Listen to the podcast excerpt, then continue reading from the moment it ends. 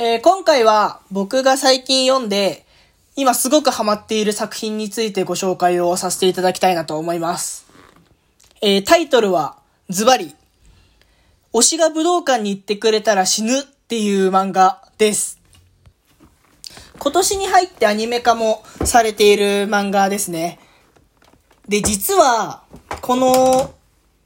推しが武道館に行ってくれたら死ぬなんですけど、僕これ、ラジオトークでライブ配信してる時に、リスナーの方に教えてもらった作品なんですよ。ラジオトークマジ感謝っていう感じで、ラジオトークをやっていなければ、この作品に出会えなかったのかと思うと、ラジオトークをやっていて非常に良かったなと思わせてくれる、そんな作品でした。で、この推しが武道館行ってくれたら死ぬ、どんな作品かっていうと、ざっくり言うと、えっ、ー、とね、アイドルオタクのオタ活の話です。主人公のエリは、えー、20歳フリーターの女性で、ある日偶然、アイドルグループのチャムジャムっていうグループの野外ライブを見たことがきっかけで、そこからチャムジャムの熱狂的なファンになります。で、このエリの推しのマイナちゃんっていう子が出てくるんですけれど、このマイナちゃんのために、バイトの収入のほぼ全てをファン活動に当てて、さらに自分の服はジャージのみっていう、すごい生活を送っています。で、この作品ではひたすら、このエリのオタク活動の日々が描かれてます。で、この作品の面白いポイントで言うと、なんと言ってもやっぱりオタクが共感できるオタク哲学の数々ですね。まずタイトルの推しが武道館行ってくれたら死ぬっていうのは、なんかそういう魔法みたいな設定があって、推しが武道館に立ったら本当に死んじゃうみたいな、そういう話ではなくて、エリが、この推しのマイナーのことを好きすぎて出たセリフなんですよね。で、このチャムジャムっていうグループは決して人気のグループではなくてですね、あの、俗に言う地下アイドルと呼ばれるグループなんですね。で、まあ、そんな推しが、ここからどんどん上に上がっていって武道館に行ってくれるまでになってくれたらもう死んでもいい。それくらいにマイナーのことが好きっていうことです。で、そういった主人公のエリのセリフがそのままタイトルになっている。っていう、そんな題名なんですけれど、まあ、この題名がそもそも、なんか好きなものがどうにか頼むからもっと有名になってほしいとか、どうにか成功してほしいっていうオタクの心理をついた素晴らしい題名だと思います。で、僕、この作品の中で非常に好きなセリフがあって、ちょっと今日は2つほどご紹介をさせていただきたいんですけれど、まず1個目は、このチャムジャムのグループ7人組なんですけれど、その中で順位決めとかをするんですよね。で、なかなかこのマイナちゃんが上に行けないんですよ。いつも7番とかを取ってて、それで、こう握手会の時に、マイナちゃんが、エリに、すみません、いつも上の方に行けなくてって言って謝るんですよね。で、その時に、エリがマイナに言ったセリフが僕はすごい好きなんです。なんて言ったかっていうと、私の中ではずっと一番だよって言うんですよね。もうこれが本当僕超好きなセリフで、もう超共感します。やっぱり本当に好きなものって周りが何と言おうと好きなんですよね。なんかそんなオタクの心情をダイレクトについた素晴らしいセリフだなと思います。あ、ちなみに僕もですね、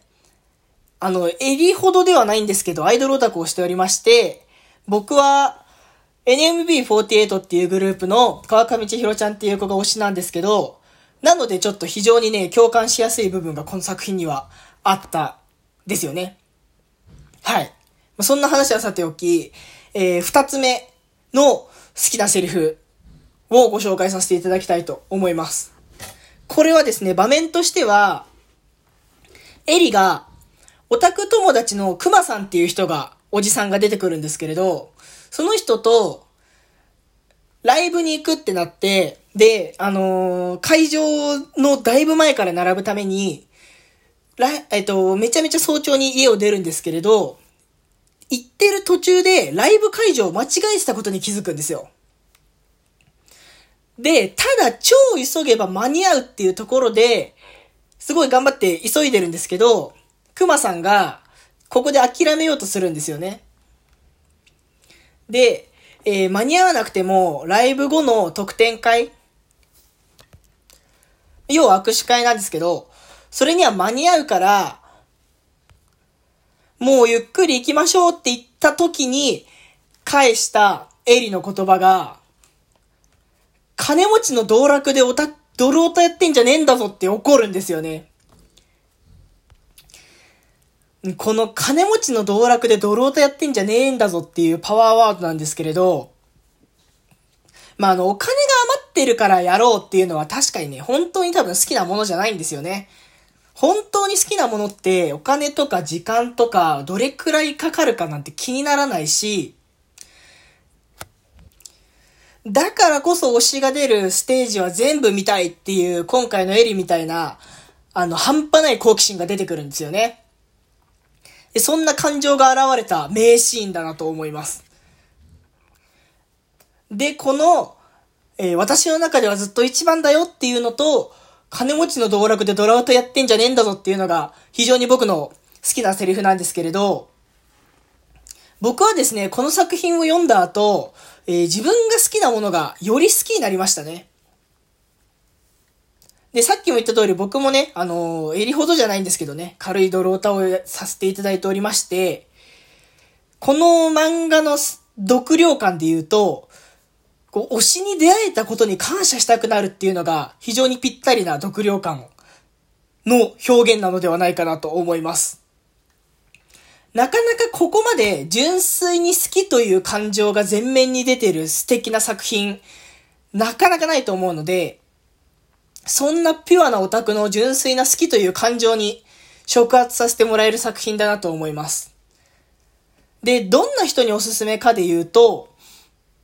この作品はアイドルについて書かれていますし、僕自身もね、あの、アイドルオタクをしているので非常に共感をしやすかったんですけれど、アイドルオタクじゃなくても、何か好きなものがある人、まあ、漫画とか、漫画アニメのキャラクターだとか、まあ、あとは普通になバンドとかアーティストの人とか、まあ、何でもいいと思うんですけど、何か推しっていうものがある人にとっては非常に共感できるお話なのではないかなと思います。さっきも言ったんですけれど、ここまで純粋に好きという感情が溢れ出てる作品なので、えー、そんな出てくるオタクたちのピュアな感情に刺激されて、自分が好きなものをより一層尊く感じさせてくれるような作品なのではないかなと思います。で、まだこの作品完結してないので、この先どうなるか、これからも非常に注目していきたいなと思います。まだ読んだことがない人は、ぜひ一度読んでみていただいてめっちゃ噛んだ。読んでみていただければと思います。はい。そんな感じで本日は、推しが武道館に行ってくれたら死ぬという作品についてお話をさせていただきました。もしよかったらリアクションとフォローの方をお願いいたします。それでは、今回はこの辺で終わらせていただきたいと思います。ありがとうございました。バイバーイ。